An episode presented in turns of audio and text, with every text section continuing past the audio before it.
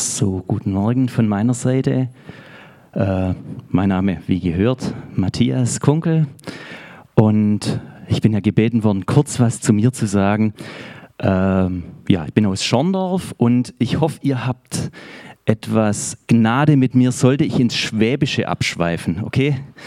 Geht es gar nicht hier, oder? Aber ich glaube, ich glaube, ich glaube, ähm, Gottes Familie, da gibt es Badisch und Schwäbisch und noch viel, viel mehr Sprachen, oder? Deswegen, ich glaube, ähm, ja, die Gnade ist in Gottes Reich da, auch für Schwaben. Dafür bin ich echt dankbar. Und ähm, ja, was gibt es zu mir zu sagen? Ich habe überlegt, ähm, die Verbindung hier, zum einen, ich habe einen Bruder und eine Schwägerin hier, aber ich habe auch mit dem Simon Wagner, falls der da ist, mit dem habe ich mal Jugendarbeit gemacht, falls ihr den kennt. Ah ja, okay. Und bei Ihnen war ich auf der Hochzeit. So, es gibt auch noch mehr Verbindungen. Aber eigentlich das Wichtigste, was ich sagen würde, ich bin einfach auch ein Nachfolger von Jesus. Und äh, bin noch auf dem Weg, bin noch nicht angekommen, so wie hoffentlich die meisten von euch auch nicht, aber hoffentlich die meisten von euch, dass sie auch schon Nachfolger von Jesus sind. Und jetzt wollen wir einfach mal schauen, wie wie Gott uns weiterführt. Und ich möchte einfach auch noch um seinen Segen bitten für heute Morgen. Vater im Himmel, ich möchte dir danken für den Gottesdienst. Ich möchte dir danken für jeden Ort, wo sich gerade ja deine Gemeinde auch trifft und den Blick auf dich ausrichtet. Und ich bitte dich, dass du uns einfach nahe bist. Ich danke dir dafür, dass du versprochen hast, wenn wir zusammenkommen, dann wirst du mitten unter uns sein. Und das erwarten wir jetzt. Und dafür danken wir dir. Amen. In der Adventszeit habe ich doch gerade mal eine Frage an euch. Am liebsten würde ich es sehr interaktiv machen, aber ich traue mich nicht, von dem her mache ich es nicht. Ähm, wer von euch, aber doch ein bisschen, wer von euch hat einen Adventskalender? Ah, doch viele. Und ihr denkt da wahrscheinlich immer an die Weihnachtsgeschichte, wenn ihr das nächste Türchen aufmacht, oder? Hm, eher nicht. Ähm, wenn man so auf Weihnachtsmärkte geht, ähm, da waren bestimmt schon auch einige von euch. Darf ich mal sehen, wer von euch war schon alles auf Weihnachts? Ach ja, auch schön. Ähm, habt ihr schon Weihnachtslieder gesungen, Adventslieder? Ja, auch richtig viele. Und was manchmal passiert, ähm, vielleicht geht es euch auch so, wir, haben, wir sind in einer Weihnachtsstimmung, als, als wir noch kleine Kinder waren da wenn, wenn jemand eine Kerze ausgepustet hat und dann war so der Rauch da, dann haben wir so gemacht und haben gesagt, oh Weihnachtsgeruch, egal welche Jahreszeit. Äh, vielleicht habt ihr auch solche Erfahrungen als Kinder und hat aber eigentlich absolut nichts mit Weihnachten zu tun, wenn, da eine, wenn man den Rauch von der Kerze einatmet und wahrscheinlich sind da manche Eltern gar nicht glücklich drüber, wenn die Kinder das tun, weil, ähm, naja, nicht gerade immer. Aber ich merke einfach, wenn wir uns mit Weihnachten beschäftigen, dann gibt es so viele Dinge drumherum, dass wir vielleicht manchmal das Wesentliche aus dem Blick verlieren könnten. Und die Geschichte, die am meisten ja vorgelesen wird, auch am Heiligabend wird die bestimmt auch hier gelesen, Lukas 2, und die fängt dann ja so an, in Lukas 2, es begab sich aber zu der Zeit, dass ein Gebot von dem Kaiser Augustus ausging, dass alle Welt geschätzt würde. Und die Sätze, die sind schon so drin, dass wir manchmal in einen anderen Modus umschalten, oder? Geht es euch auch so? Manchmal schaltet man in den Modus um, es war einmal. Weil das hat man schon so oft gehört und jetzt ist es eine Geschichte, die so weit weg ist, ob sie überhaupt stimmt, machen manche ein Fragezeichen dahinter. Das hört man ja so oft, gerade ist auch die, die Titelgeschichte vom Spiegel, ist immer um Weihnachten rum so ein Thema. Äh, und wir schalten da in so einen Modus um und dabei sind die Geschichten revolutionär, die um die Weihnachtsgeschichte aus der Bibel rumgeschrieben sind. Und es gibt zwei, zwei Autoren, die praktisch was über die Geburt von Jesus sagen. Und das eine ist Lukas, wo wir am Heiligabend meisten lesen. Und das andere ist Matthäus. Und ich habe heute Morgen gedacht, wir beschäftigen uns mal, mal mit Matthäus und ähm, wie Matthäus auch die Geschichte anfängt zu erzählen. Matthäus äh, fängt sein, sein Evangelium, so nennt man das ja, das Buch in der Bibel, das sind die vier Evangelien, Matthäus, Markus, Lukas, Johannes. Matthäus fängt sein Evangelium an mit einer langen Stammbaumgeschichte. Und wenn wir das jetzt heute noch im ursprünglichen Text lesen würden, dann wird uns da im Griechischen am Anfang was auffallen, nämlich ein griechisches Wort, das wir alle kennen, auch wenn wir kein Griechisch können. Das Am Anfang steht nämlich bei Matthäus drin Genesis von Jesus. Also praktisch nicht nur der Stammbaum, sondern der Ursprung von Jesus. Und er knüpft damit einen Bezug und sagt, ich erzähle euch eine Geschichte von Anfang an. Genesis ist ja nicht nur Stammbaum, weil er macht dann weiter in Matthäus 1, Vers 18 und sagt dann mit der Geburt Jesu Christi, und ich lese uns das jetzt mal vor und vielleicht können wir das dann auch auf Folie haben, Matthäus 18, Vers 1, äh, Vers, Matthäus 1, Vers 18. Mit der Geburt Jesu Christi aber verhielt es sich so. Ich habe übrigens die Menge Übersetzung gewählt, einfach aus dem Grund, da klingt es ein bisschen anders in unseren Ohren und vielleicht, wenn es anders klingt, denkt man über manche Dinge anders nach. Der ganze Grund dafür. Verhielt es sich also so, als seine Mutter Maria mit Josef verlobt war, stellte es sich heraus, dass noch ehe sie zusammengekommen waren, dass sie vom Heiligen Geist guter Hoffnung war, also schwanger. Da fasste Josef, ihr Verlobter, der ein rechtschaffener Mann war und sie nicht in üblen Ruf bringen wollte, den Entschluss, sich ohne Aufsehen zu erregen, von ihr loszusagen. Doch als er sich mit solchen Gedanken trug, da erschien ihm ein Engel des Herrn im Traum und sagte zu ihm, Josef, Sohn Davids, trage keinerlei Bedenken, Maria, deine Verlobte, zur Ehefrau zu dir zu nehmen, denn das von ihr zu erwartende Kind stammt vom Heiligen Geist. Sie wird Mutter eines Sohnes werden, dem du den Namen Jesus geben sollst, denn er ist es, der sein Volk von seinen Sünden erretten wird. Dies alles aber ist geschehen, damit das Wort erfüllt würde, das der Herr durch den Propheten gesprochen hat, der da sagt, siehe, die Jungfrau wird guter Hoffnung und eine Mutter und die Mutter eines Sohnes werden, dem man den Namen Immanuel geben wird. Das heißt übersetzt, mit uns ist Gott. Als Josef dann aus dem Schlaf erwacht war, tat er, wie der Engel des Herrn ihm geboten hatte. Er nahm seine Verlobte als Gattin zu sich, verkehrte aber nicht ehelich mit ihr, bis sie einen Sohn geboren hatte. Dem gab er den Namen Jesus. Und wisst ihr, wenn wir hier lesen, die Geburt Jesu, und wir würden das jetzt auch wieder griechisch lesen, dann wären wir überrascht, dort wieder Genesis zu lesen. Es gibt das Wort fünfmal im Neuen Testament und zweimal in dem Kapitel. Also das muss, es, muss ein wichtiges Wort an der Stelle sein, dass Matthäus da so einen Wert drauf legt. Er sagt, da damit beginnt's. Da damit beginnt's. Und das heißt, wenn wir mal die Bibelübersetzer anschauen, die übersetzen das einmal mit, mit äh, Stammbaum und das andere mal mit Geburt. Also das Wort ist viel weiter gestreut, wie wir es jetzt in unserer deutschen Bibel eigentlich sehen. Aber eigentlich bedeutet es ja auch Ursprung, Herkunft, Entstehung, Existenz. Es kann auch Lebenslauf oder Schöpfung bedeuten. Und eigentlich möchte uns Matthäus hier noch Folgendes sagen. Möchtest du Jesus kennenlernen? Von Anfang an? Dann erzähle ich dir die Geschichte. Von Anfang an. So, er möchte jeden einladen und sagt, wenn du Jesus so kennenlernst, dann wirst du alles, was danach kommt, einem völlig neuen Licht auch verstehen, weil du den Anfang kennst. Und ich weiß nicht, ob es euch auch so geht. Wenn ihr jemanden kennenlernt, dann ähm, versteht man die Person besser. Also bei mir persönlich war es so, äh, meine Oma, die war ein Original.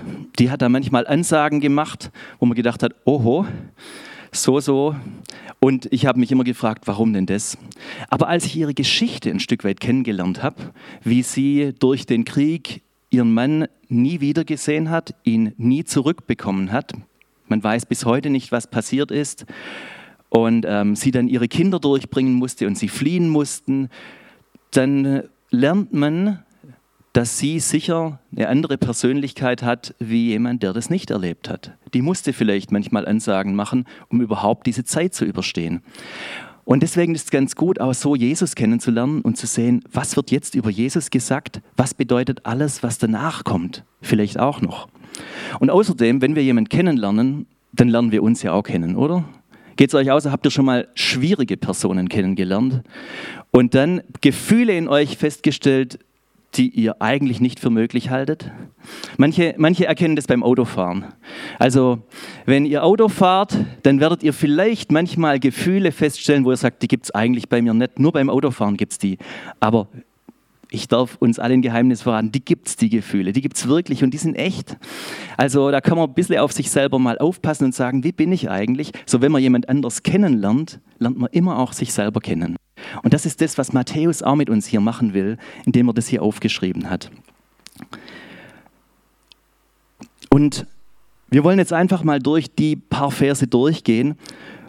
Und äh, am Anfang heißt es ja, mit der Geburt verhielt es sich so, als Maria, die Mutter Jes mit, jo mit Josef verlobt war, stellte sich heraus, noch ehe sie zusammengekommen waren, dass sie vom Heiligen Geist guter Hoffnung war.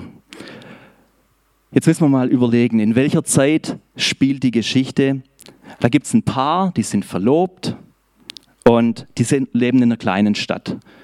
Ähm, Nazareth, sagt uns jetzt Matthäus gar nicht, dem ist egal, ob es Nazareth oder was eine andere Stadt war, das wissen wir aber von Lukas. Nazareth war eine ziemlich kleine Stadt, so zwischen, Archäologie sagt heute, zwischen 200 und 500 Einwohnern, also wirklich klein. Und da war ein Paar und es war verlobt. Jetzt denken wir ja, verlobt und ein Paar. Das lief damals etwas anders, weil Nazareth war traditionell jüdisch und wenn dort ein Kind geboren wurde und zum Beispiel ein Sohn und ein paar Jahre später irgendwo anders eine Tochter, dann haben die Eltern sich schon unterhalten und haben gesagt, du, mein Josef und deine Maria, die wären doch was, oder? Und dann haben die Eltern da schon mal miteinander ausgemacht, das machen wir so. Und dann war das schon fürs ganze Dorf klar, das ist geregelt, aber es war noch nicht offiziell klar. Und dann kam es zur sogenannten Verlobung. Und ich habe da mal in der Mishnah nachgeschaut, wie denn so eine Verlobung ablief. Und weil wir mir heute denken, Verlobung, da braucht es doch keine Scheidung, weil wenn wir da lesen, Josef wollte sich scheiden. Aber ich lese euch mal vor, wie neben Mishnah, äh, wie es in der Mishnah, wie so eine Verlobung, so eine ein Kitushin heißt es, wie das abläuft. Der, Braut, äh, der Bräutigam steckt der Braut einen Ring an den Zeigefinger der rechten Hand. Denn in Klammer steht, nach der Zeremonie steckt man ihn meist auf den Ringfinger der linken Hand und sagt, mit diesem Ring seist du mir angelobt, entsprechend dem Gesetz von Mose und Israel. Das ist eine feierliche Zeremonie und dann passiert noch was anderes. Dann wird noch ein Ehevertrag verlesen und unterschrieben. Und da heißt es so, in dem Ehevertrag sind die Pflichten des Ehemanns gegenüber der Ehefrau und die Regelung für den Fall seines Ablebens oder einer Scheidung definiert. Die Pflichten der Frau werden im Ehevertrag nicht erwähnt. Der Ehevertrag soll dazu da sein, die Rechte der Frau zu sichern. Wenn der verlesen ist, müssen Zeugen ihn unterschreiben. Also es war ein hochoffizieller Akt, vielleicht ein Stück weit vergleichbar oder ähnlich, nicht vergleichbar, aber ähnlich auch mit dem, was bei uns auf dem Standesamt läuft. Ab da war eigentlich klar, diese Frau, die ist Braut. Die ist nicht mehr nur eine verlobte Frau. Die ist wirklich schon fast wie verheiratet, die wohnen aber noch nicht zusammen, weil danach ging dann der, der zukünftige Ehemann äh, ja, nicht weg, aber der hat eine Existenz aufgebaut. Er hat sich eine Arbeit aufgebaut, er hat ein Haus aufgebaut, damit, wenn das alles fertig ist, dass er dann seine Frau zu sich holen kann und dann die Hochzeit gefeiert werden kann. Und deswegen lesen wir hier auch was von Scheidung. Also es war wirklich schon was sehr, sehr Ernstes. Und jetzt stellt euch mal vor, so ein kleiner Ort, jeder kennt jeden und da ist auf einmal ein Mädchen schwanger. Wahrscheinlich war sie auch junge Teenagerin, vielleicht zwischen irgendwas zwischen 13 und 17, könnte gut sein. Sagt die Bibel nicht, aber so war es damals Brauch. Jetzt stellt euch vor, alle wissen Bescheid. Die Maria ist die Braut vom Josef und sie ist schwanger. Und, und, und wir können uns mal reinversetzen in so ein Gespräch. Die Maria kommt zum Josef und sagt, Josef, ich bin schwanger. Und der Josef weiß, ich war es nicht. Was passiert da? Was passiert da? Das ist ein, ein Skandal schon am Anfang von der Geschichte. Und Josef heißt, er war ein rechtschaffener Mann. Er wollte sie nicht öffentlich bloßstellen. Weil damals war es so eine ernste Sache, wenn man vorher den Satz gehört, der bei der Verlobung gesagt wurde, nach dem Gesetz Moses. Und wisst ihr, was im Gesetz Moses steht? Ich möchte es euch mal vorlesen. Äh, in 5. Mose 22. Da, wenn ein Mädchen, eine Jungfrau, einem Manne verlobt ist und jemand sie innerhalb der Ortschaft trifft und ihr beiwohnt, so sollt ihr sie beide zum Tor der betreffenden Ortschaft hinausführen und sie zu Tode steinigen. Das Mädchen deshalb, weil sie in der Ortschaft nicht um Hilfe geschrien hat, den Mann deshalb, weil er die Braut eines anderen entehrt hat. So sollst du das Böse aus deiner Mitte wegschaffen. Das war im Gesetz von Mose. Und an einer anderen Stelle war es ein bisschen bisschen allgemeiner. Wenn jemand die Ehe bricht mit der Frau seines Nächsten, das steht in 3. Mose 20, so sollst du beide des, sollen beide des Todes sterben. Ehebrecher und Ehebrecherin, weil er mit der Frau seines Nächsten die Ehe gebrochen hat. Und wir wissen aus einer anderen Geschichte im Johannesevangelium, dass das durchaus auch zu Jesu Zeit noch Brauch war. Da kommen mal die, die, die Schriftgelehrten und Pharisäer, also die religiöse Elite aus Jesu Zeit, und sagt, die haben wir gerade erwischt. Moses sagt, wir sollen sie steinigen. Was sagst du, dass wir tun sollen? Also wir wissen, das ist nichts, was weit hergeholt wurde, sondern das war damals in der Kultur äh, tief verankert. Und jetzt sieht Josef oder bekommt Josef mit, seine Frau ist schwanger und er war es nicht. Das ganze Dorf drumherum denkt natürlich, die beiden waren es, weil was soll sonst sein? Und Josef möchte sich von ihr trennen. Was interessant ist, dass hier Matthäus sagt, er wollte nicht Maria bloßstellen, aber eigentlich ging es auch ein Stück weit um ihn selber. Wir sehen hier eine Eigenschaft von Josef, die wirklich total toll ist. Obwohl es eigentlich auch um seinen Ruf in dem Ort geht, ist ihm der erstmal egal. Und er sagt, aber ich werde mich von ihr trennen, weil ich möchte hier einen sauberen Schnitt haben. Und dann sehen wir ein Stück weit da seinen Charakter. Luther sagt fromm und gerecht. Die neue Genfer Übersetzung sagt, er hatte eine aufrechte Gesinnung. Und dann heißt es ja weiter, doch als er sich mit solchen Gedanken trug, da erschien ihm ein Engel im Traum und sagte zu ihm, Josef, Sohn Davids, trage keinerlei Bedenken, Maria, deine Verlobte, als Ehefrau zu dir zu nehmen, denn das von ihr zu erwartende Kind stammt vom Heiligen Geist. Sie wird Mutter eines Sohnes werden, dem du den Namen Jesus geben sollst, denn er ist es, der sein Volk von ihren Sünden erretten wird. Josef hat also einen Traum und in dem Traum heißt, alles ist wahr. Das, was die Maria dir gesagt hat, ist wahr, auch wenn es so unglaublich ist. Und manchmal denken wir, die Leute in der Bibel, ja, das war eine andere Zeit, die haben nicht so logisch gedacht wie wir heute. Also, wenn es um sowas geht wie schwanger werden, ich glaube, da waren die genauso rational wie mir auch. Die wussten auch, wie das funktioniert und wie es nicht funktioniert. Und wenn heute jemand kommen würde und sagte, sagen würde, bin schwanger, aber es war niemand, dann würdest du sagen, vergiss es. Und genauso ähnlich muss es dem Josef gegangen sein. Und Josef hat einen Traum und ihm wird gesagt, dieses Kind ist vom Heiligen Geist. Und jetzt möchte ich mal auf den Matthäus zurückschließen, okay? Der Matthäus schreibt das alles auf, ganz bewusst, weil er sagt, ich möchte euch den Ursprung von Jesus zeigen. Wenn ihr eine neue Religion gründen wolltet, okay? Und ihr würdet eine Geschichte aufschreiben.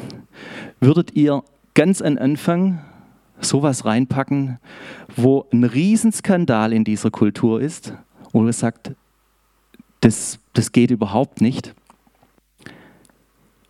Höchstens, es wäre so gewesen. Also eigentlich kann diese Religion in dieser Kultur überhaupt keine Zukunft haben mit so einer Geschichte. Die ist eigentlich schon weg vom Fenster. Und Matthäus schreibt es auf und sagt, so fängt es an. Genau so fängt es an. Und ich kann mir keinen anderen Grund vorstellen, als dass Matthäus das erforscht hat und gesagt hat, genau so hat sich zugetragen. Wie das Ganze abläuft, fragt mich nicht. Das ist höher, als wir es wissen. Aber Matthäus ist ein ganz interessantes Buch. Matthäus, da gibt es ganz, ganz viele Parallelen zu den ersten fünf Büchern Mose. Die sind ähnlich aufgebaut. Das erste Buch Mose heißt Genesis. Matthäus fängt es mit Genesis an. Und jetzt schreibt er irgendwas vom Heiligen Geist, der was Neues schafft. Und mit der Hintergrundinformation fällt euch irgendeine Geschichte ein, wo der Heilige Geist da ist und was ganz Neues schafft, was vorher undenkbar war. Da können wir nämlich einfach ganz zurück ins erste Buch der Bibel und da heißt es folgendes, ich lese es euch kurz vor. Im Anfang schuf Gott Himmel und Erde, und die Erde war eine Wüstenei und öde, und Finsternis lag über der weiten Flut, und der Geist Gottes schwebte brütend über der Wasseroberfläche. Da sprach Gott, es werde Licht, und es ward Licht. So da kommt der Geist Gottes und schafft was völlig Neues eine Schöpfung, Tiere, Menschen.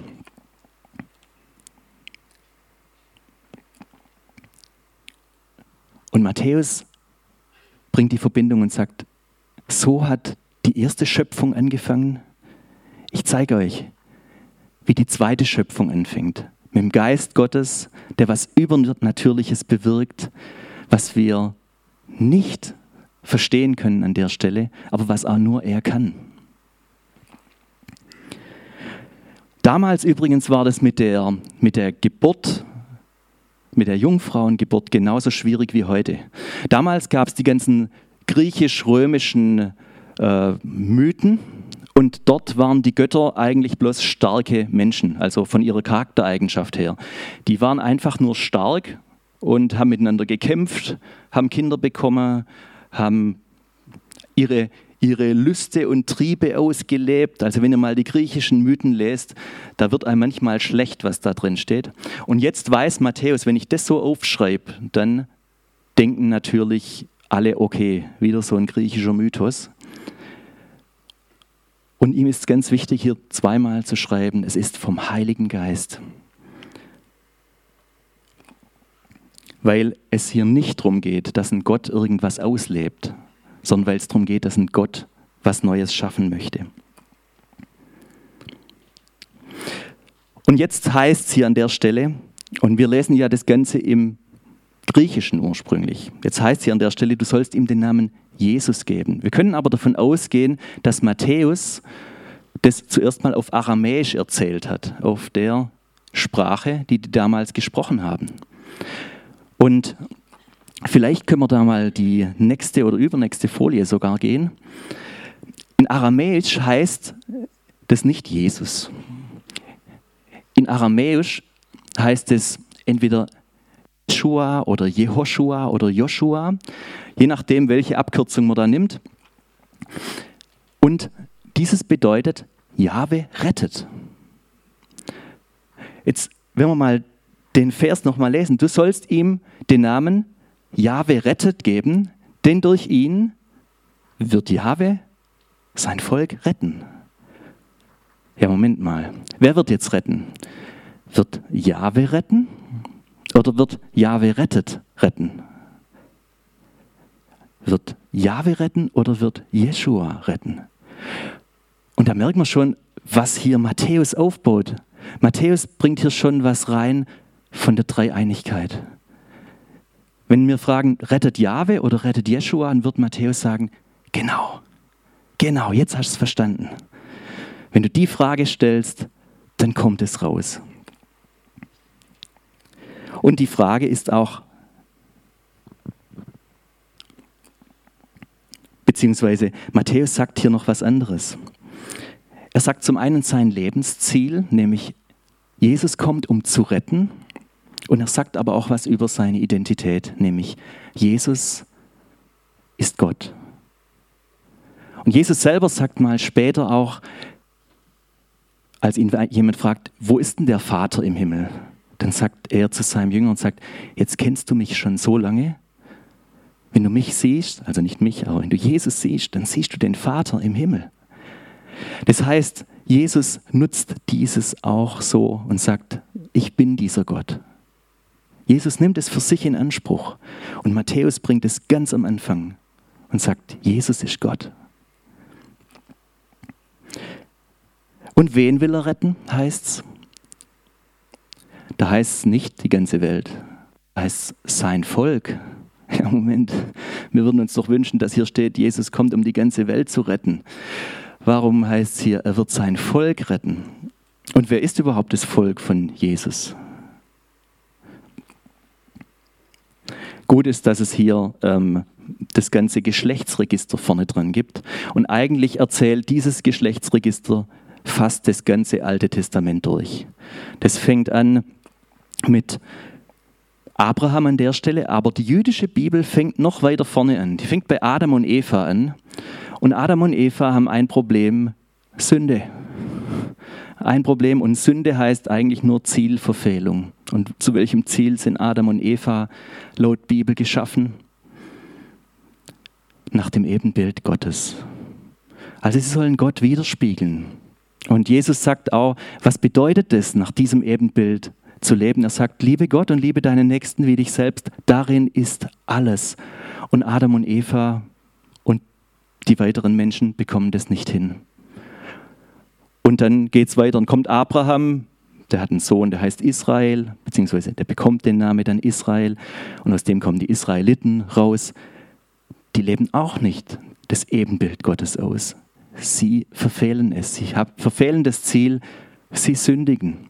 Dann kommt zu den Königen. Eigentlich ist das das ganze Geschlechtsregister, das wir hier haben, bloß ein bisschen anders erzählt. Ihr könnt das komplette Alte Testament lesen, dann habt ihr das Geschlechtsregister von Matthäus drin. Die schaffen es auch nicht. Und so merkt man die ganze Zeit, es funktioniert nicht. Menschen leben nicht nach dem Ebenbild Gottes. Sie spiegeln ihn nicht wieder. Und Matthäus sagt uns hier, die Rettung, die kommt von außen.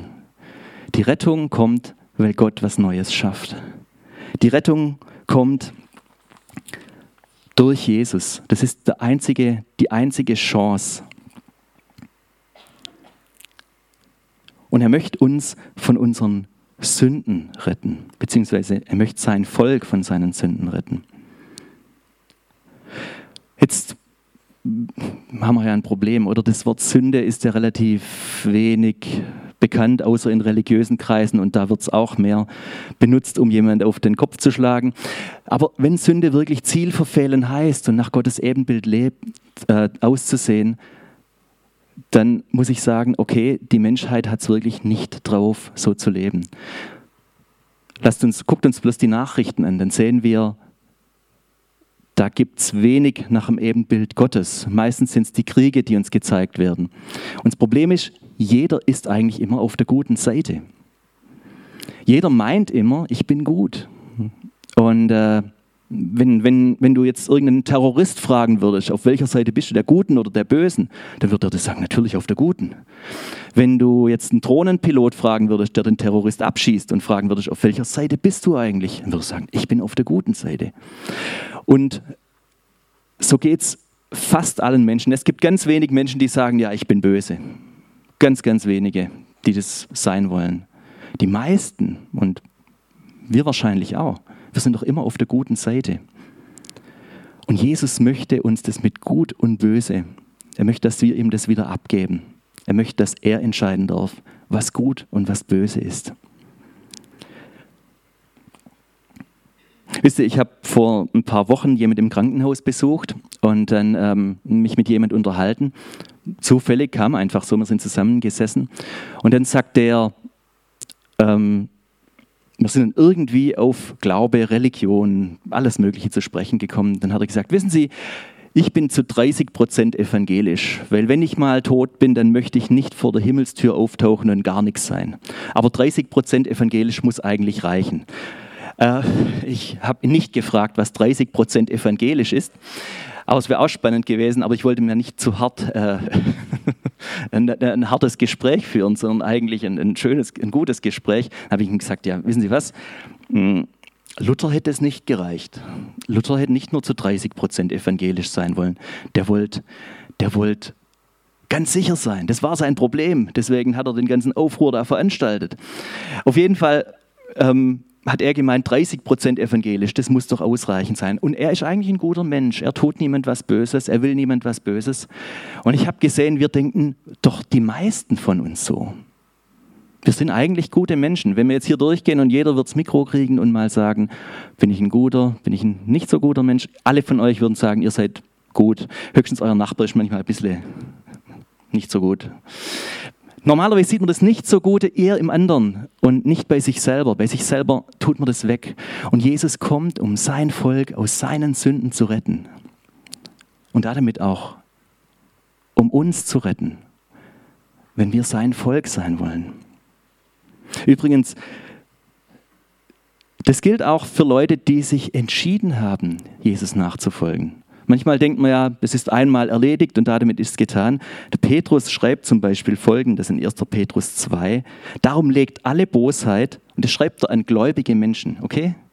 Darum legt alle Bosheit und allen Betrug ab, alle Heuchelei, allen Neid und alle Verleumdung.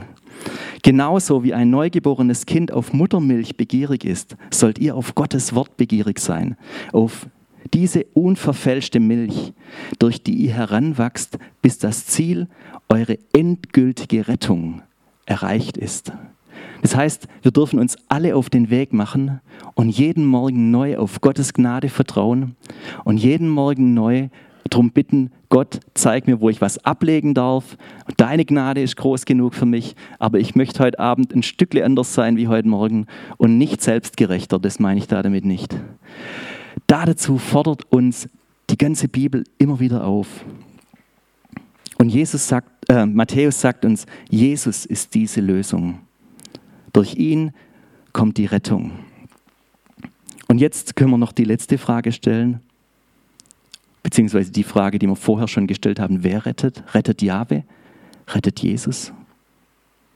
Genau. Das ist genau der Punkt. Rettet Jahwe oder rettet Jesus? Dann heißt es ja weiter, er wird Immanuel heißen. Immanuel habe ich uns auch mal mitgebracht. Immanuel auf Hebräisch schreibt man es mit I, auf Griechisch mit E. Und als ich Immanuel gegoogelt habe, was meinte, was ich gefunden habe? Lauter Bilder von Macron. Alle Bilder vom Immanuel Macron. Ich wollte eigentlich andere Schrift bringen. Aber vielleicht hilft uns das, wenn wir Nachrichten schauen und wieder mal den französischen Präsident sehen. Sein Name bedeutet, mit uns ist Gott oder Gott sei mit uns. Und ich glaube, das kann ein Gebet von uns sein. Gott sei mit uns. Und wenn wir Nachrichten schauen, wir werden durch Emmanuel Macron daran erinnert, dann lasst uns daran erinnert werden. Das ist gar nicht so schlecht. Der kommt gerade öfters in den Nachrichten. Und da Jesus als Mensch auf diese Erde kam, ist er nicht was Abstraktes. Manchmal finde ich es schwieriger, an Gott als Konzept zu glauben, als an Jesus, der Gott, der Mensch wurde, von dem es Augenzeugenberichte gibt, wo aufgeschrieben wurde, wie sein Leben ablief und der durch den Heiligen Geist in die Welt kam. Er ist Gottes Lösung. Letztendlich führt es zum Kreuz, zur Auferstehung. Und es ist die Hoffnung. Ich möchte noch einen Vers zum Schluss lesen. Am Ende vom Matthäusevangelium, da sagt Jesus noch einen Satz. Und da sagt er, Jesus trat auf sie zu und sagte, mir ist alle Macht im Himmel und auf der Erde gegeben. Darum geht zu allen Völkern und macht die Menschen zu meinen Jüngern. Tauft sie auf den Namen des Vaters, des Sohnes und des Heiligen Geistes und lehrt sie, alles zu befolgen, was ich euch geboten habe. Und seid gewiss, ich bin jeden Tag bei euch bis ans Ende der Welt. Wer ist mit uns? Jesus, Jahwe, der Heilige Geist? Genau, genau. Und Jesus lädt uns eigentlich alle ein, Teil von diesem Volk zu werden. Teil von seinem Volk zu werden, das aus seinen Sünden gerettet wird. Und darum geht es bei Weihnachten. Jesus ist die neue Schöpfung, die kommt, er ist die neue Hoffnung, die kommt. Wir können mit ihm reden und wir dürfen wirklich zu Partnern in seinem Rettungsplan werden. Es heißt, die Gemeinde, wo wir hier auch ein Teil davon sind, die Gemeinde ist ja viel, viel größer wie die, die heute Morgen hier sind, Die Gemeinde ist Jesu Leib. Jesu Leib hier auf dieser Erde. Und wir alle dürfen ein Teil davon werden, wenn wir uns entscheiden, Jesus, ich möchte zu dir gehören, ich möchte dir nachfolgen. Diese Hoffnung, die du schenkst, die möchte ich haben. Darum geht es an Weihnachten und im Advent. Und Vater im Himmel, ich möchte dir danken, dass du einfach deinen Sohn geschickt hast. Dass es einen dreieinigen Gott gibt. Ein Gott Vater, ein Gott Sohn, ein Gott Heiligen Geist. Und dass du versprochen hast, du bist jetzt gerade da. Und dieses Jetzt, das soll auch morgen gelten, das soll auch heute Nachmittag gelten, das soll die ganze Woche durch gelten, ob wir arbeiten sind oder zu Hause oder sonst wo. Ich bitte dich, dass diese Zeit wirklich eine Zeit ist, wo Menschen sich neu entscheiden oder das jeden Morgen auch wieder festmachen, Jesus, dir folge ich nach, du bist die neue Schöpfung. Und ich danke dir dafür, dass du die Welt so verändern wirst und weiter auch schon verändert hast und weiter verändern wirst. Jesus, ich bitte dich auch, dass es persönlich wird, dass es nicht was Abstraktes ist. Ich bitte dich darum, dass du mich einfach immer weiter veränderst, dass ich dich widerspiegle. Ich bitte dich, dass du deine Gemeinde immer weiter verwandelst, dass wir dich widerspiegeln, dass es ein Licht ist in dieser Welt. Und ich danke dir dafür, Jesus, dass du ja gekommen bist auf diese Welt und wirklich Mensch warst. Und dass wir alles, was du lehrst, so verstehen dürfen, dass es von dir kommt und dass du die Lösung bist für die Rettung aus unserer Zielverfehlung. Ich bitte dich um deinen Segen für uns alle und lass dein Wort einfach in unsere Herzen fallen und wachsen und Frucht bringen. Ich danke dir dafür, Jesus. Amen.